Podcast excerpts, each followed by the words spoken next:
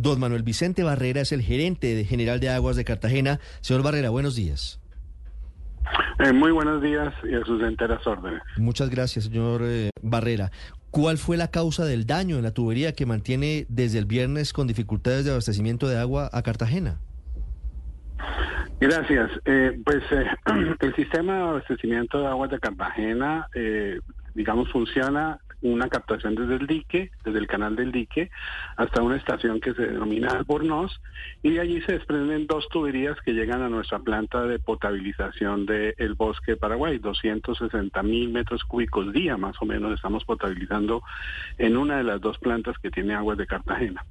Una de esas tuberías de 36 pulgadas falló, falló en un punto, el día viernes se identificó el punto, inmediatamente Aguas de Cartagena procedió a desarrollar el operativo que pues eh, normalmente se prepara y normalmente estamos, digamos, dispuestos para atender eh, los daños.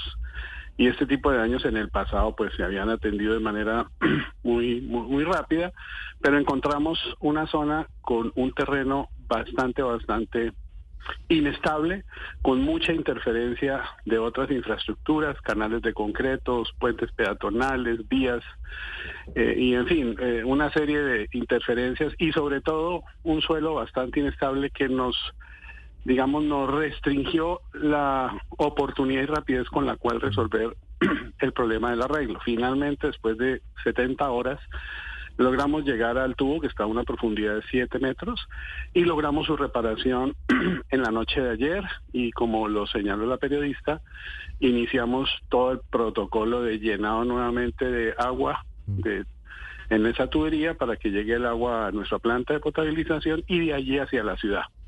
Esa es una operación que se va a tomar pues todo el día de hoy. Efectivamente hay barrios que ya están recibiendo eh, el agua, hay otros barrios que se van a demorar, los, entre los más alejados y los más altos, pero también es importante señalar que este año solo afectó, solo afectó, no, afectó al, cerca del 40% de la prestación del servicio en la ciudad.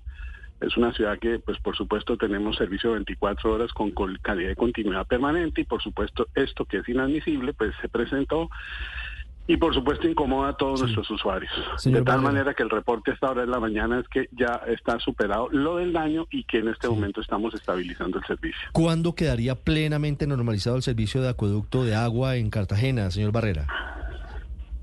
Hacia las 5 o 6 de la tarde tendríamos un poco más del 80% de la ciudad ya con el servicio normalizado y durante la noche de hoy y la madrugada de mañana el 100% de la ciudad ya tendría servicio normal. Sí, señor Barrera. ¿Son eh, normales las circunstancias en las que esta vez estuvo madre? Eh, eh, es decir, con los problemas que, tuvieron con la necesidad de romper estructura y, y tardar casi 70 horas para poder proceder a la reparación? Pues la circunstancia es la siguiente, estas tuberías fueron instaladas hace algo más de 30 años. Ese número de años no quiere decir que estas tuberías, digamos, sean viejas, son tuberías muy robustas, son tuberías en concreto con alma de acero, son tuberías que están en perfectas condiciones, digamos, de, de operación en su mayoría de sus tramos pero por supuesto se pueden presentar este tipo de fallas. La sección que retiramos va a ser estudiada para verificar cuál fue el tipo de falla que afectó, si fue por una sobrepresión, si fue por unas cargas horizontales que afectan la estabilidad del tubo, en fin, hay bastantes eh, probabilidades. Eh, pero digamos, eh, esas tuberías son robustas, este tipo de circunstancias son fortuitas y aquí en particular lo que lo que generó, digamos, eh, un impacto mayor en la emergencia fue el difícil acceso que tuvimos a estos tubos. Sí, son fortuitas, señor Barrera, o tiene algo de razón el alcalde de Umec Turbay en quejarse porque había uno de esos tubos que llevaba 30 años en desuso y que había dificultado las operaciones y los trabajos para poder rehabilitar la la, conexión de agua? No, son fortuitas y lo que el alcalde, eh, digamos, dijo es que en el acceso al tubo encontramos otros tubos, otros tubos ya fuera de servicio y eso también dificultó mucho el acceso a, al daño. Entonces, eh, digamos, eh, para aclarar, se encontró otros tubos muy viejos que estaban fuera de servicio y que esa interferencia pues de esas infraestructuras hizo digamos más complicado poder llegar al al tubo lo más rápido posible y poderlo arreglar. Sí, pero también eran tuberías de agua abandonadas o eran tuberías de otros servicios? Sí, son tuberías de agua que pues no son abandonadas, sino que por supuesto se dejan allí, pero son tuberías muy viejas, ¿sí? Que se dejan allí en esas zonas. Pero si están encima de esta tubería, quiere decir que se ubicaron después de, de instalado pues el, el, el enmayado inicial que tiene 30 años. Sí, sí, sí, sí, señora, así es. Son, digamos, son interferencias de, de, de, otras tuberías de todo tipo. Allí encontrábamos, digamos, inclusive tuberías de, de fibra óptica, en fin, digamos, por debajo de las ciudades usted puede encontrar, digamos, mucha infraestructura durante pues todo el proceso de desarrollo urbano de las ciudades. Aquí el caso fue ese. 8.35 minutos. Señor Barrera, una pregunta final. ¿Hay alguna posibilidad de que en el corto plazo haya un plan de renovación de las eh, tuberías en Cartagena? Hablo del servicio de agua potable o, o, hay algún plan para evaluar al menos cuál es su estado después de tantos años que están bajo tierra?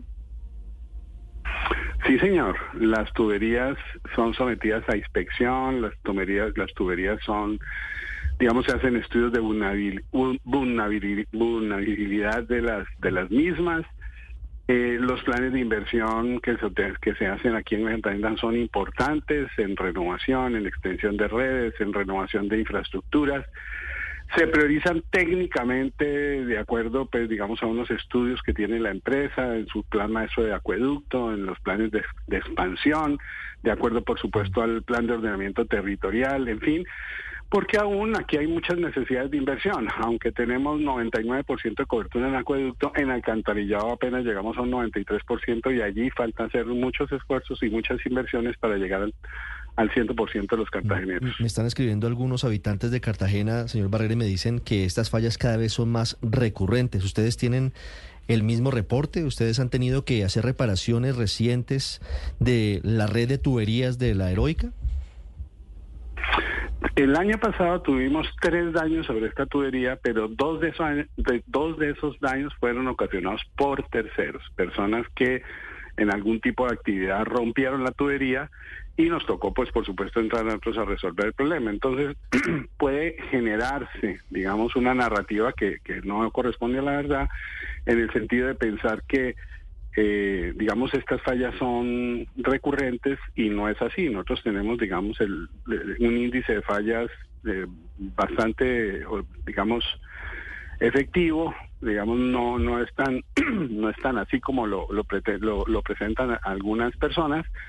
Eh, y eh, pues, seguimos trabajando para mejorar esos indicadores de falla y repito, eh, en estas, sobre estas tuberías madres que generan un impacto tan alto, desafortunadamente durante el año pasado fueron afectadas por terceros y no por daños del sistema. Sí, por terceros y no por daños del sistema, eh, entendiendo lo que ocurre en una ciudad como Cartagena y las quejas naturales de quienes en algún momento no cuentan con el servicio de agua potable.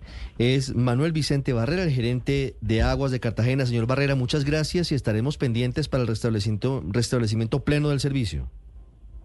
Muchísimas gracias a ustedes por difundir esta información y por supuesto aquí a su total disposición.